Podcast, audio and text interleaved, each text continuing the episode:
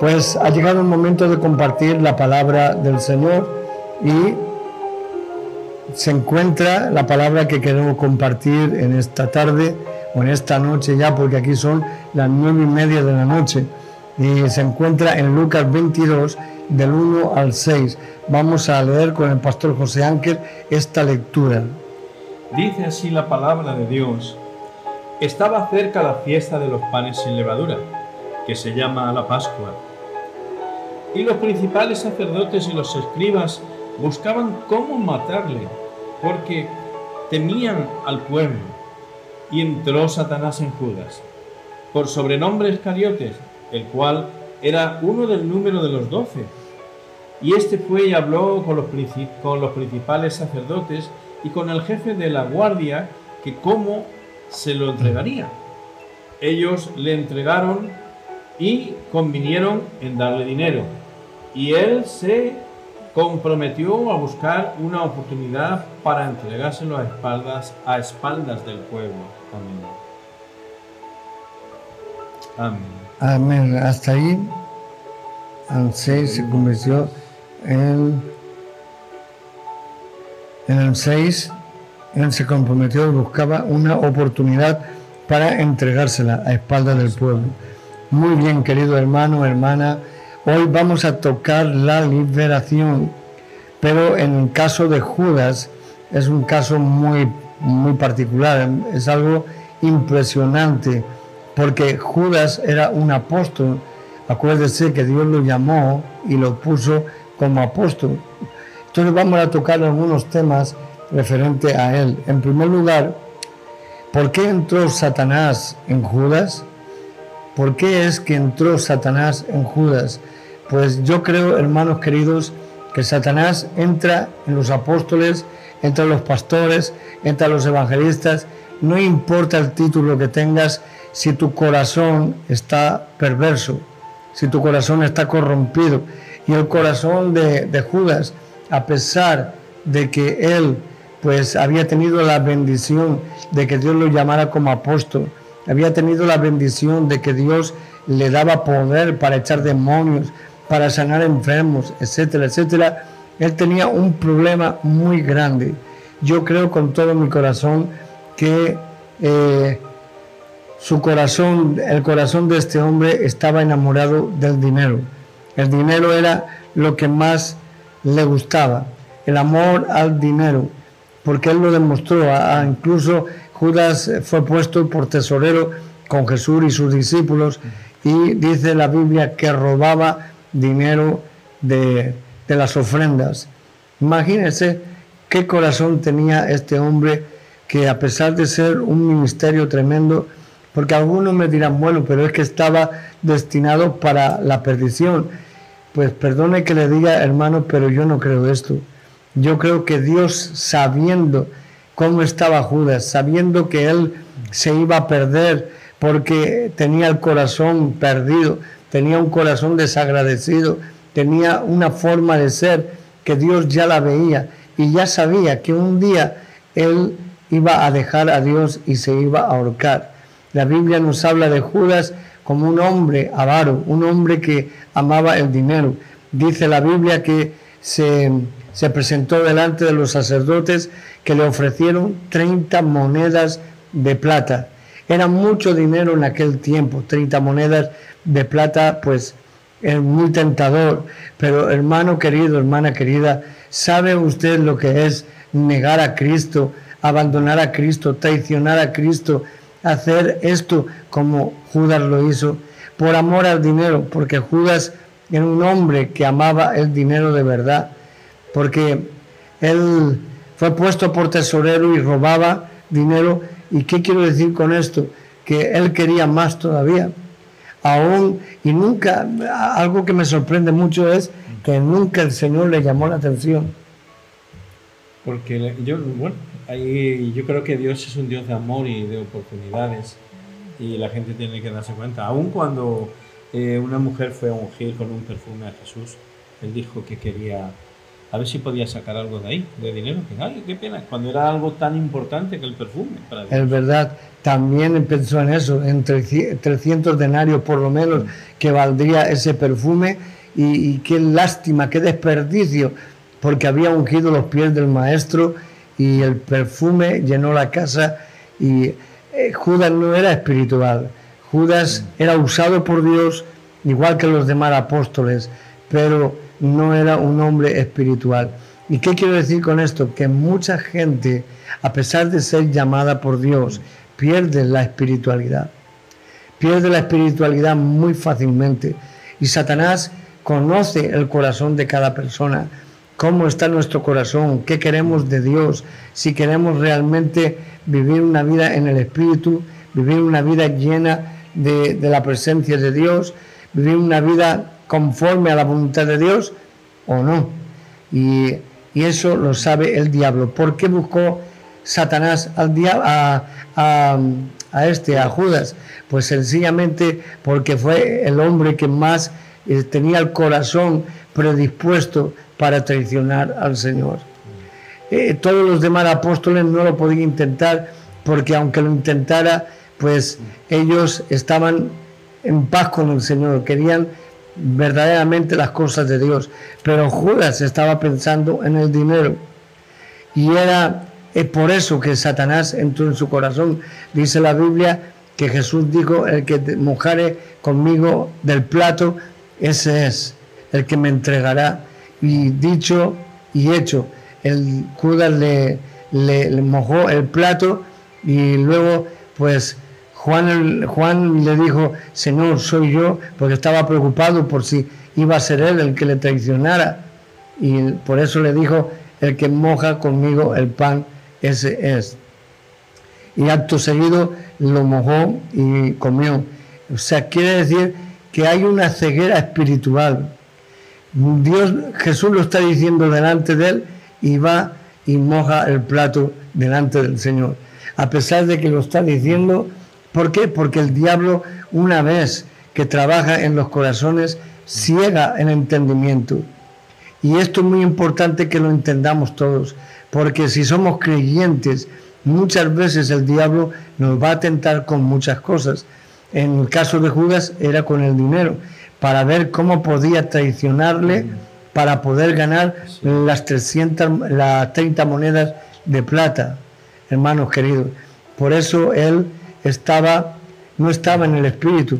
Y para estar nosotros bien, para que Satanás no entre en nuestras vidas, tenemos que estar en el espíritu. Tenemos que estar muy atentos a lo que el Señor nos dice, muy atentos a las cosas de Dios, porque muy fácilmente podemos caer en la tentación, muy fácilmente. En el caso de Judas, como le he dicho, es el dinero, pero en otros pueden ser otras tentaciones, lo que tenemos que ver, hermanos queridos, que nada ni nadie nos aparte del Señor y que nada ni nadie nos lleve a renunciar de Cristo, porque esto es lo que hizo Judas, renunciar de Cristo. Lo entregó con un beso, dice la Biblia. Dice, eh, al que yo besare, a ese es prenderlo. Y cuando llegó a Jesús y le besó, de repente Jesús le dijo, Judas, con un beso entregas a tu Señor no le llamó amigo, más todavía, más difícil todavía, le llamó amigo. ¿Cómo puede ser que Jesús le llamase amigo a un hombre como Judas? Pues si llamó amigo a Judas, imagínate a ti y a mí que, no le hacemos eso. Mm. el Señor quiere tener amigos y, y a Judas le dijo, amigo, con un beso entregas a tu Señor eso es para romperse. Bueno, yo creo que a partir de ese momento le entró remordimiento, porque entregó las 30 monedas de plata, dijo, no quiero nada, sangre inocente entrego. Pero, ¿cuál es el paso que él dio mal? Porque yo creo con todo mi corazón que si Judas se hubiera arrepentido bien, no como se arrepintió, porque él se arrepintió mal, él se arrepintió tomando la decisión de ahorcarse. Y eso es un arrepentimiento malo. El arrepentimiento verdadero y correcto hubiera sido Señor, puesto de rodillas delante de Él y decirle, Señor, perdóname, perdóname que he caído en esta tentación. Te quiero, te amo, ayúdame, Señor, no lo quiero hacer nunca más. Y rápidamente el Señor le hubiese perdonado. Es así, yo creo que, que Judas se perdió por la actitud que tomó, que en vez de arrepentirse correctamente, se arrepintió mal. Y hay mucha gente que se arrepiente mal delante del Señor. Mucha gente pues se arrepiente de lo que ha hecho con Dios, pero se va al mundo. Entonces no sirve de nada el arrepentimiento, porque luego vendrá un, una condenación eterna, algo terrorífica sobre las personas, sobre todo que han conocido a Dios. Porque dice la Biblia que los que han conocido a Dios y una vez que lo conocieron se apartaron, mejor que no hubiesen conocido a Dios. Porque la condenación es mucho más grande para ellos que para los que son cristianos y, perdón, para los que son del mundo y de alguna manera se convierten. Hermanos, tenemos que tener eso en nuestro corazón. Judas no guardó, no guardó su corazón y por eso Satanás entró. Satanás está buscando a muchos Judas. Dentro de la iglesia hay muchos Judas. Quizás no sea el dinero, quizás sea la fornicación, el adulterio, la envidia, la, la maldad. Yo que sé cuántas cosas pueden ser, pero ahí estaba Judas, que Satanás esperaba el momento para Judas. Y en el momento que Judas tomó de ese bocado, él le estaba dando permiso al diablo, estaba dando la oportunidad de entrar dentro de él y Satanás entró dentro de su corazón.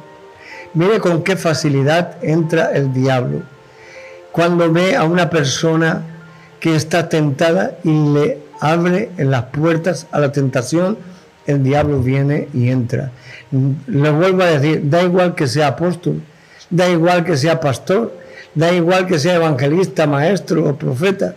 Lo importante es tener un corazón limpio delante del Señor, transparente delante de Dios, porque tarde o temprano somos tentados, tarde o temprano continuamente vienen las tentaciones y ahí nosotros tenemos que decidir de guardar nuestro corazón o entregárselo a Satanás y a partir de ese momento que Satanás entró en él, eso fue un desastre. Su vida fue un desastre. No pudo tener paz, no tenía alegría, estaba entregando al Señor por 30 monedas y se arrepintió, pero se arrepintió mal, entregó las monedas, pero fue y se ahorcó, y aún la cuerda se, se partió y se despeñó y se reventó las entrañas. Mire qué muerte tan terrible, hermanos, para un hombre que ha conocido a Dios, un hombre que ha tenido toda la oportunidad de ser un hombre de Dios, de ser un ungido de Dios, por eso no debemos de descuidarnos, hermanos. La, palabra de Dios nos habla de esto porque eh, de alguna manera nos está advirtiendo, nos está avisando de que nosotros también podemos ser tentados. Nosotros también podemos abrir nuestro corazón al pecado, al diablo y él venir sobre nosotros. No importa si somos llamados de Dios. Al contrario, los llamados de Dios son más apetecibles para el diablo porque a estos los busca el diablo. Eh, continuamente, yo, yo creo que todos los días soy atacado por Satanás, todos los días tengo ataques del diablo, porque él sabe que mi corazón desea servirle al Señor hasta la muerte. Yo quiero con todo mi corazón agradar al Señor, pero el diablo se molesta de todo esto y viene a mi vida. Me imagino que a ti también. Por supuesto. viene a nuestras vidas y pone en nuestro corazón la tentación, hermanos. Pero esto es bueno que lo hablemos, de que si en Judas entró Satanás, y no se crea eso, de que, se lo vuelvo a decir, de que, de que eh, el hijo de perdición se perdió porque estaba destinado por Dios. Algunos creen que estaba destinado por Dios y no es verdad. Vuelvo a decirle, Dios no estaba destinando a Judas a la perdición. Dios lo estaba destinando a una gloria eterna. Pero como no supo reaccionar, como no supo cambiar, como no supo reconocer su pecado y perdonar y pedir perdón al Señor, vino todo lo que le vino a él. Y por eso le llama el hijo de perdición. Porque desde el principio él andaba siendo amigo del diablo. Dice la Biblia que eh, os he limpiado a todos menos a uno, a Judas. Os he limpiado a todos con la palabra menos a uno. ¿Por qué? Porque Judas tenía en su corazón cosas que el diablo quería. Y eso, hermanos, es triste, de que hayan hombres y mujeres de Dios, llamados por Dios, que se descuiden espiritualmente y acaben como Judas, acaben en el infierno. Algunos atrevidos cristianos más liberales dicen que Judas fue salvado. No se equivoque, pues la Biblia dice de Judas que más hubiera, que más hubiera sido no nacer, más hubiera sido para él no haber nacido, porque por lo menos no sufriría el infierno. Y algunos cristianos dicen que Judas fue salvado. ¿Cómo puede decir eso cuando la Biblia dice que no fue salvado, que fue condenado, que más vale no haber nacido? Porque Judas no se arrepintió en ningún momento delante del Señor, se arrepintió delante de los que le dieran las 30 monedas, pero no delante del más importante, porque nosotros cuando caemos, cuando pecamos, al único que le podemos pedir perdón es al Señor. El único que nos puede perdonar de todo pecado es el Señor. Y el Señor nos comprende, el Señor nos ama y Él no nos va a estar dando golpes, todo lo contrario. Él es un Dios de amor que quiere perdonarnos de todos nuestros pecados y todas nuestras faltas. Es así, pero Judas no lo hizo. Judas prefirió ahorcarse porque se sintió mal, pero hermano querido, hermana querida, no, no es así como debemos de arrepentirnos. El arrepentimiento es reconocer que hemos hecho mal delante de Dios y pedirle disculpas a Dios, pedirle al Señor que nos perdone y entonces el Señor nos perdona. Amén. Pero ahí Judas obró mal y Judas trajo la condenación para él por esa misma razón. Así que hermanos queridos, todos nosotros podemos cometer errores y Satanás entrar. Los demonios entran muy fácilmente.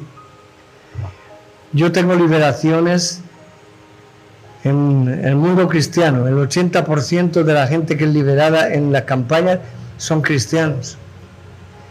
¿Por qué? Pues porque le han dado paso al diablo, le han dado lugar a la tentación, le han dado lugar a Satanás en algún momento o en algún punto de su corazón. Y ahí Satanás entra y entra y empieza a hacer una obra. Algunos los aparta de Dios, algunos los enfría, algunos viven una vida de pecado total, algunos viven una vida a medias con Dios, pero la cuestión es que el diablo ha atado tu corazón. Cuando estás así, el diablo te ha atado el corazón. Y tenemos que, hermanos queridos, aprender de Judas, de que esto que él cometió, nosotros no lo hagamos. No seamos imprudentes, no seamos insensatos, insensibles, sino que rápidamente reconozcamos que hemos pecado y vengamos al Señor para perdonarnos. Es muy importante que de la vida de Judas, aún de lo malo, podemos aprender nosotros para no cometer el mismo error, para no apartarnos del Señor, porque muchos, una vez que le han dado lugar a la tentación, al pecado y al diablo, ¿qué es lo que pasa? Que se enfría de tal manera que deja de ir a la iglesia. ¿No es así? Así es. Y aunque aparente que, que está bien a mí me sorprende mucho, Epi, que, que Jesús le dijo amigo, o sea, eh, era amigo porque pudo mojar el pan y los discípulos no se dieron cuenta porque eran muy amigos. O sea, aún Jesús lo trató como, como uno de sus mejores amigos. Sin embargo, ahí estaba, estaba ese enfriamiento. Estaba ese enfriamiento, ese alejamiento de Cristo de la verdad, de la salvación. Al hacer eso ya se había alejado, apartado del Señor. Y muchos cristianos, pues, están participando de la mesa del Señor, están participando del alimento del Señor, están participando de eso, pero en su corazón le han dado lugar a, las tinieblas. ¿Y cuál es el problema? Que se enfrían y se apartan del Señor, de una manera o de otra, unos más, otros menos. Pero qué triste, hermanos queridos. Hay hermanos en mi iglesia que tienen excusas nada más. No vienen a la iglesia por excusas. Son todos excusas, hermanos. No quiero decir qué ni quién, pero si me están oyendo, sabes que lo hablo por ti también. Son excusas que por eso no vienen a la iglesia, porque se enfrían y se creen que están muy bien con Dios. Pero cuando no sacrificas un domingo para venir a la iglesia, los demás días, lunes, martes, miércoles, jueves, viernes, sábado, sí lo sacrificas, pero el domingo para el Señor no, es porque algo hay en tu corazón. Quizás Satanás entró en tu corazón diciéndote, no tiene importancia fallar en la iglesia. Así de fácil. No tiene importancia que no vayas a la iglesia. ¿Ves qué fácil es? A pesar de todo le amamos, ¿verdad? Claro, claro. Jesús también lo hizo con Judas. Tenemos que amar a todos, pero es triste de que Satanás entra y ahí a ti actúa en tu corazón, de no darle importancia a algo tan importante como es reunirnos el día del Señor en la presencia del Señor. Estar ahí alabando, adorando, tomando la Santa Cena, participando de, de todo, de la palabra, de la alabanza, de todo, hermanos queridos. Nosotros teníamos un hermano que parecía que se había convertido en un volcán y, de repente le dio, vino dos domingos nada más, y de repente le dio por no venir, su esposa le preguntó por qué no venía y él dijo, el domingo eh, lo necesito para descansar. ¿Ve? O sea, trabajas siete días a la semana, eh, seis días a la semana, porque ganas dinero, pero el día que descansas no se lo quieres dar dos o tres horas para el Señor. Qué bien, qué bien, muy bien. Hermanos, Satanás trabaja tentando el corazón y puede hacerlo de muchas maneras. En el caso de Judas, como el amor al dinero era lo que imperaba, le, le puso esto en su corazón y él pues negó y traicionó a Cristo por 30 monedas de plata. Eso es lo que pasó. Así que hermanos, es triste que muchos cristianos le están dando lugar, en vez de darle lugar al Espíritu Santo, porque el Espíritu Santo siempre te dirá, ve a la iglesia. El Espíritu Santo siempre te dirá, adora al Señor. El Espíritu Santo siempre te dirá, no obres mal, no camines así. Siempre el Espíritu Santo redarguye de pecado. Y, pero nuestro corazón, cuando entra Satanás, es tan astuto que llega a enfriarnos, llega a poner la semilla que Él sabe cómo trabajar. Porque como dije ayer, el diablo no te va a tentar con algo que no te gusta. El diablo te va a tentar con lo que te gusta. hermano querido, el diablo, si por ejemplo a usted no le gusta fumar y viene un espíritu de tabaco, con, con usted pierde el tiempo porque a usted no le gusta fumar pero como le guste fumar y venga el espíritu de tabaco y le diga, ay, pues unas cuantas caladitas no pasa nada. Y entra Satanás y ahí unas caladitas se convierten en una atadura. ¿Ve?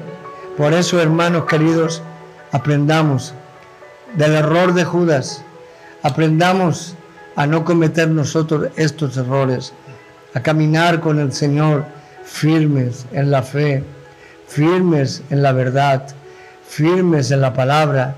Y de esta manera, pues tendremos ocasión de glorificar al Señor. Pero si alguno ha caído y se quiere arrepentir, a tiempo está para arrepentirse delante de Dios.